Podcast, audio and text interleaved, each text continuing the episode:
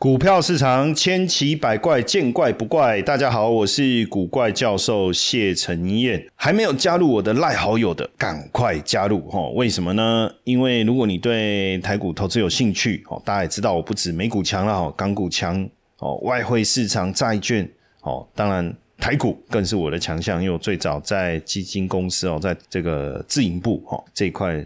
这个是我擅长的一个项目哈，那赶快加入我的赖好友小老鼠 GP 五二零哦，跟大家来分享这个台股重要的产业资讯，还有这个帮你看看有什么值得关注的标股哈，一起来跟大家分享讨论哦。小老鼠 GP 五二零，赶快来加入哦，搜寻赖好友哦。今天来聊一下期货哈，因为我在年轻的时候，大家都知道投资失利哈，历经了两次破产啊，穷到。没饭吃是夸夸张了一点了哈，呃，但是当时确实曾这个有很长一段时间，因为坦白讲要吃饭回家一定有得吃嘛，可是真的在外面的时候，你你你你怎么办？就硬撑啊，甚至买一个便当哦，最便宜的那种炒饭哦，在台北车站那时候买一个炒饭大概六十块，然后因为分量很多。那你就分两餐吃，确实哦，很辛，曾经度过一段非常辛苦的一个日子哦。那所以怎么会去投资期货？那年轻的时候，当然碰到一个市场非常好的机会哦，然后买这个股票赚到钱。那时候我也相信交易要赚钱很容易，所以我觉得自己哦很厉害，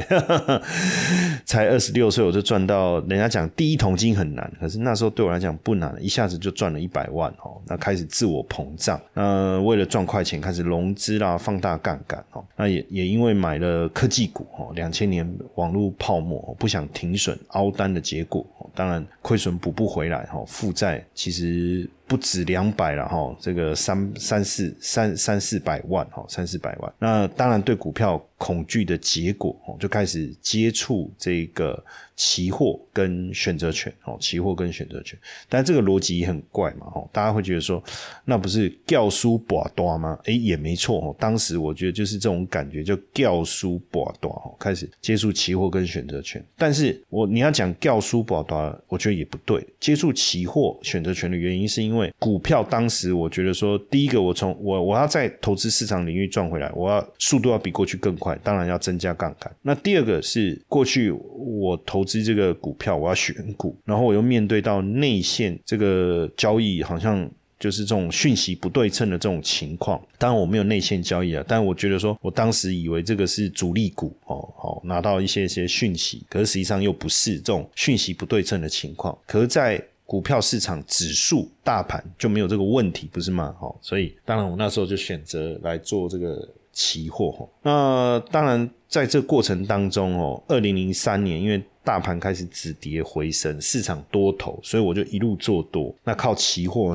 这个不断的操作哦，然后。加码，那因为当时我学我我我学到一个策略叫马丁策略啊，就是说你赚了钱以后部位就要再再再再加码进去哈，所以当时呢，在这样的一个情况下哈，我就开始几乎就是一直满仓的在压我手上的一个资金哦，满仓压我手上的资金。那在这样的情况下，当然不但把债务还清，也累积了这个三百多万的投资的这个部位。那在那马丁策略成功了，当然就一直这样做嘛哈。也就是赚对了钱，你看对趋势，再再继续把保证金压进去哈。那这当然在二零零四年总统大选之前，我认为市场很强，我非常看好哦。结果没想到发生两颗子弹的事件哦，就反而让我倒赔了七百多万。那当然，呃，后面花还把钱还掉的时间花了非常非常的久哦，花了非常非常多年，大概两三。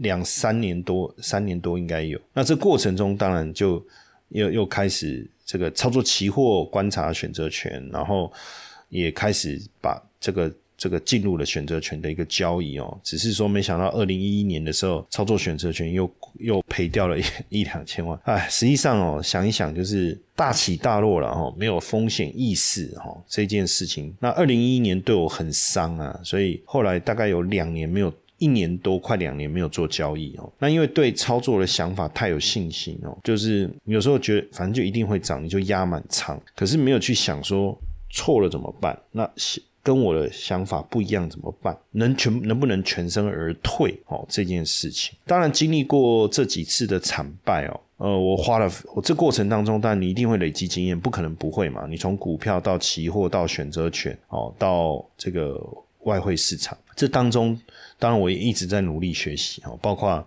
大量的阅读各种投资相关的书籍哦，然后去吸收思考别人的经验。那最更重要的，当然还是实物的学习哈。从我到投信。再到这个，再到这个这个自营部哦，然后再到这个这个香港去哈，在法人圈累积这些经验。当然，这当中我我自己还是觉得有些不足的部部分，所以我又到研究所去进修哦，硕士、博士这样一路念。这过程当中，其实也领悟到很多很多哦，尤其是呃市场的波动、影响波动的因素哦，还包括这个所谓的现象交易。现象交易，我觉得是我在这过程中领悟到最重要的一个。一个一个交易的一个嗯观察的呃方式方法哦，也是我们现在也是我现在自己交易的重心，也不管在用在这个指数，用在这个股票，还是用在期货市场哦，甚至我连农产品都有做，就是因为那你说做这么多操作不会有问题吗？你不是要学很多吗？可是我讲的现象交易其实就是方法就一个，但是你可以运用在各个市场，因基本上没有什么问题哈，那再加上这个获利公式哦，获利公式就是你要赚大钱赔小钱，你的胜率要高。所以当你赚的多，胜率高，你赔的时候赔的少，胜率这个赔率低的时候，你就能累累积出惊人惊人的获利。然后，那当然过去可能呃，我们都只观察这个呃台股。哦，观察台湾的指数期货哦，台指期，可是却忽略了对国际股市的一个关注。那因为国际股。国际市场对金融市场的影响其实相当的大哦，相当的大。那后来因为我去香港之后，我也发现哦，国际金融市场的这种观察非常的重要。好，不管是美元哦、日元啊、欧元啊这些货币市场哦，美金、黄金、原油这些，而且我发现这些市场更好分析，更具逻辑性，而且资料更多，人为干预更少，你可以用更客观的方式去。观察哦，所以常常这个，所以实际上现在我们我在收集资讯的过程当中哦，我也会特别去关注这些大众物资啊，黄金跟原油哈。那现现阶段哦，大家也也应该也有发现哦。嗯，年底之前升息的几率已经不高了哦。明年不升息的情况下，甚至也有可能开始降息。就整个产业的库存销货也库存的消消这个消耗也达到一个段落哦。所以整体明年上半年应该还是比较中性偏多操作。所以假设你今天做期货的人哦，它是有一个大方向的逻辑。当然你可以做短脆，这个没有问题。技术面的操作，实际上你会去看大机构啦、法人啊，他们都比较属于波段式的操作。当然，可能跟他们手上有握握有期现货要去做一些避险也有关系，但实际上大部分期货的操作还是有它的方向性。所以，如果说今天我是比较偏多看，那我就要逢回偏多操作，那也不用做起。金融市场啊，不管任何一个，它也不会一直涨，所以你可以等到跌的时候再来找买点哦。跌的时候再来找买点。那当然，这个未来升不升息也跟黄金的价格会有关系啊。哦，如果说这个啊美元走弱的话，对于黄金后续上涨的几率也会提高哦。加上地缘政治的这个避险需求，黄金确实会比较有机会哦。像十月初哦。以色列跟哈马斯的冲突让金价一路走高哦，一路走高。那这个呃也接近了这个两千的一个关卡哦，包括油的部分也是冲高哈。那当然，现在市场的关注，如果这个呃地缘政治的一个冲突啊持续的升温的话，那对于原油跟黄金来讲。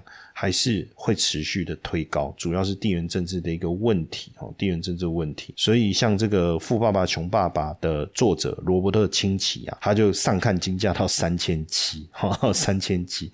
那当然，金价在两千附近哦，有你总是要先站突破两千，站稳两千了哦。我觉得这件事一步一步来哦，但有没有机会冲到三千七？长线来讲。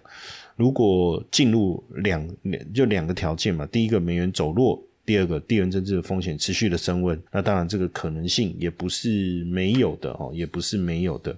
你知道比特币也能像 ETF 一样一样轻松存吗？明年四月，比特币的减半行情即将来临，你也想要跟上这一波热潮吗？十一月十六号晚上八点，我将会针对比特币如何聪明存出一桶金来开一堂线上课程。我将会和大家分享为什么不能透过二零二四年的减半机会，还有华尔街为什么正在拼命的存比特币，以及居然有比平均成本法更聪明的存币策略。如果呢你也对这个议题感兴趣，欢迎报名这场免费的直播课程，点击资讯栏连接直接登记，或者是加入我们的官方赖小老鼠 iu 一七八，输入关键字 AI 取得报名链接，一起来迎接比特币的牛市行情吧！那市场基本上还是看供给跟需求了哈。那原油比较特别，因为供给基本上来讲，它是一个被动的情况，就市场的供给都是你比较少有所谓的主动权。但是原油这个市场就很特殊哦，它是有供给的主动权，也就是中东地区欧佩克家，它可以决定要不要减产。那它要不要减产，那就是供给面了。那你说俄乌战争、以巴战争，我也会影响供给面啊。那另外一个就是，当然就看景气，去看这个需求。所以在讲原油的时候，我们都会去特别关注的，就是原油库存哦。所以如果说这个中东冲突不断升温的话，会导致这个全球市场每天减少五十到两百万桶。五十到两百万桶，这个就会推升这个油价的一个上涨。但，如果战事持续的扩大，让日产量减少的规模推升到两百万桶，甚至五百万桶的话，那油价要要再往上冲高到一百二，就很有可能了。那如果说减少到六百万到八百万桶每天哦，那这个油价飙到一百五，那也是。可能性非常非常高哦，可能性非常非常高，这个这个就要特别特别留意了哈。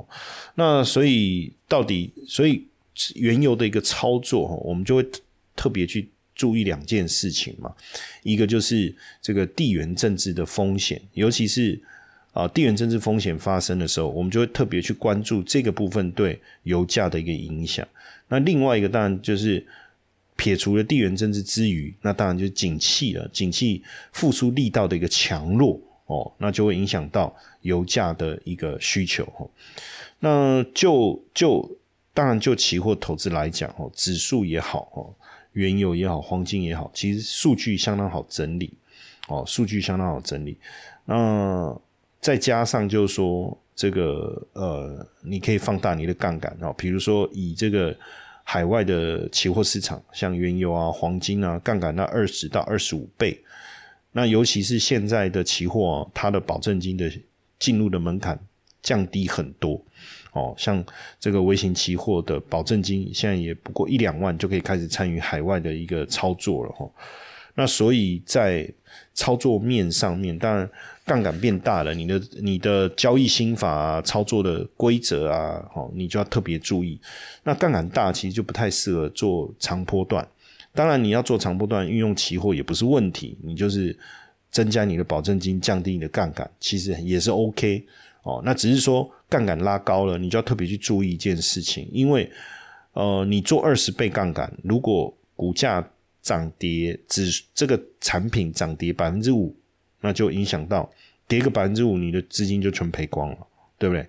所以这个就要非常非常的小心，而且注意哈。那一般来讲，你交易黄金的话的期货的话，我们就会特别去关注短线是美元的一个强弱。那影响美元的强弱，当然像非农数据的公布哦，就是一个哦。那你就特别去注意一下这个啊实实际的数据跟市场预期的一个状况。市场预期呃好。哦，美元走弱，市场预期就是说经济数据的表现影响到呃利率的决策，那利率的决策影响到美元的强弱哦，这个部分你就可以特别去关注，比如说。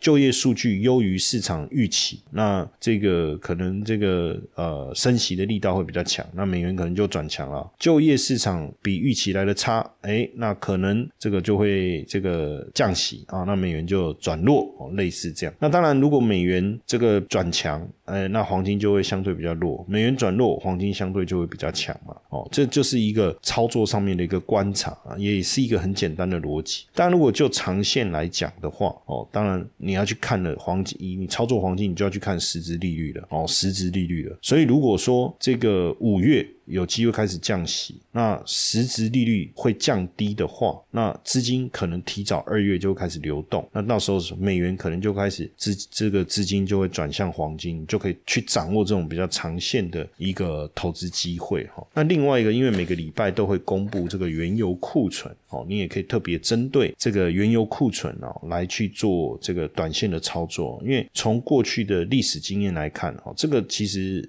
呃，也很有逻辑啦，就是说你库存会增加，代表要么供给太多，要么需求不够嘛，那自然而然油价就会下跌。那如果库存持续增加，那油价当然就持续偏弱。那如果库存减少，代表供给减少或者是需求增强嘛？原因是什么？可以再去找出来。那如果是这个这个。库存增加的因素是需求的一个增长，而需求的增长又是一个长期的景气的一个呃呃推动的话，那实际上油价就比较有机会进入一个长期走多的这个结构。当然，那你如果说是这个减产，那需求没有跟上，那这个长多的的这个力道哦，就比较不一定了，就比较不好掌握。所以这个部分你就可以特别去做这个观察。那因为我们也没有办法用感受的。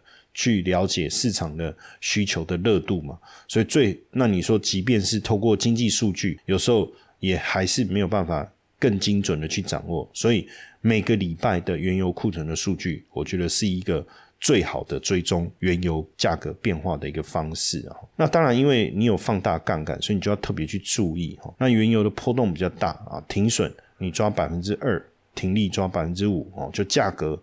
跌百分之二，你可能就要出场；价格涨百分之五，你就要出场。那另外一个更细的话，是我整体损失百分之二，我就出场；整体获利百分之五，我就出场。哦，就是不管你是要做波段的，用这个产品本身的价格，还是做短线的，用你的部位的。的资金的损益其实都可以，但是就是要看你是做短线还是长线哦。那在所以在因为运用杠杆，你一定要特别注意资金的管理，这个部分非常非常的重要，不要盲目的进出场，短线过于频繁的进出，消耗你自己的资金跟成本哦。那所以你一定要去在意的是影响黄金的因素，影响原油价格的因素，然后透过经济数据的公布跟时间来操作。当然，数据的公布，然后影响价格涨跌的因素确认之后，你当然可以去参考线图，透过线图来去去决定进出场的一个时间点哦。但是我技术面的部分通常也不是我主要的考虑哦，因为持续下跌的市场，只要有一个。基本面的利多，其实整个价格就会反转哦，所以在操作上还是要提醒大家做好风险管理，然后避免交易的陷阱，而且一定要建立正确的交易心态，才有办法在金融市场上长期持盈保泰。好，那当然，如果你有任何的问题，今天我们的这个所跟大家谈的内容啊，你还有些不了解的地方，也欢迎大家加我的赖好友小老鼠 G P 二五二零，随时提出来，来跟大家互动讨论。